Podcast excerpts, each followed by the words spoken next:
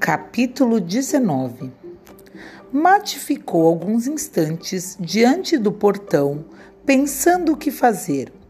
Uma sensação estranha e misteriosa de que já tinha estado lá, e talvez mais de uma vez, irrompeu na sua alma. Em algum momento do passado, exatamente como agora, ele estivera diante daquele portão e já se perguntara mais de uma vez se era melhor fugir ou entrar. E já decidira. Já entrara e já vira. E agora, se ele se esforçasse bastante, até quase o limite da sua vontade, talvez se lembrasse num instante de tudo o que havia esquecido. Talvez se lembrasse até mesmo de que não sabia e do que jamais vira. Mate olhou bem e descobriu que o portão não estava completamente fechado, só um pouco. E lembrou-se lembrar que da outra vez ele também estava assim. E que portão era assim sempre, o tempo todo. Havia uma fresta estreita entre os batentes do portão. Com um empurrão forte, não poderia abri-lo e entrar. Numa tentativa de salvar Maia? Mas na verdade, não seria muito mais seguro naquele momento virar as costas e fugir? Correr com toda a força pela descida do monte? Correr sem parar? Correr sem olhar para trás?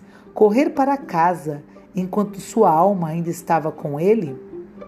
Correr e contar tudo aos pais, à professora Emanuela, a Danir, consertador de telhados, aos guardas da aldeia, para que se organizassem e viessem rapidamente salvar Maia? pois aquele era o palácio de Neri, o terrível feiticeiro da montanha, claro. E Maia era mantida aprisionada entre os muros do palácio e estava perdida, pois você sozinho não poderá salvá-la. E se não fugir daqui exatamente nesse momento, também estará perdido. O sol já está começando a baixar além daqueles muros e da serra florestada. E você? Se não apressar e correr por baixo para casa com toda a força das pernas, ficará parado aqui, no escuro sozinho e com as mãos vazias diante do portão da fortaleza do demônio da montanha. E nunca, nunca mais voltará para casa. Mate se virou para correr em direção à descida do atalho, mas a voz de Maio deteve.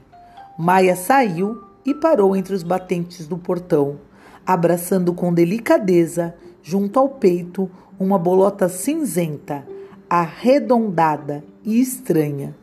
E lhe disse baixinho: Venha, não tenha medo. Mate, venha até mim, venha olhar, e você vai ver uma maravilha. Venha atrás de mim, Mate. Venha, Mate, não tenha medo. Venha ver como é bom aqui.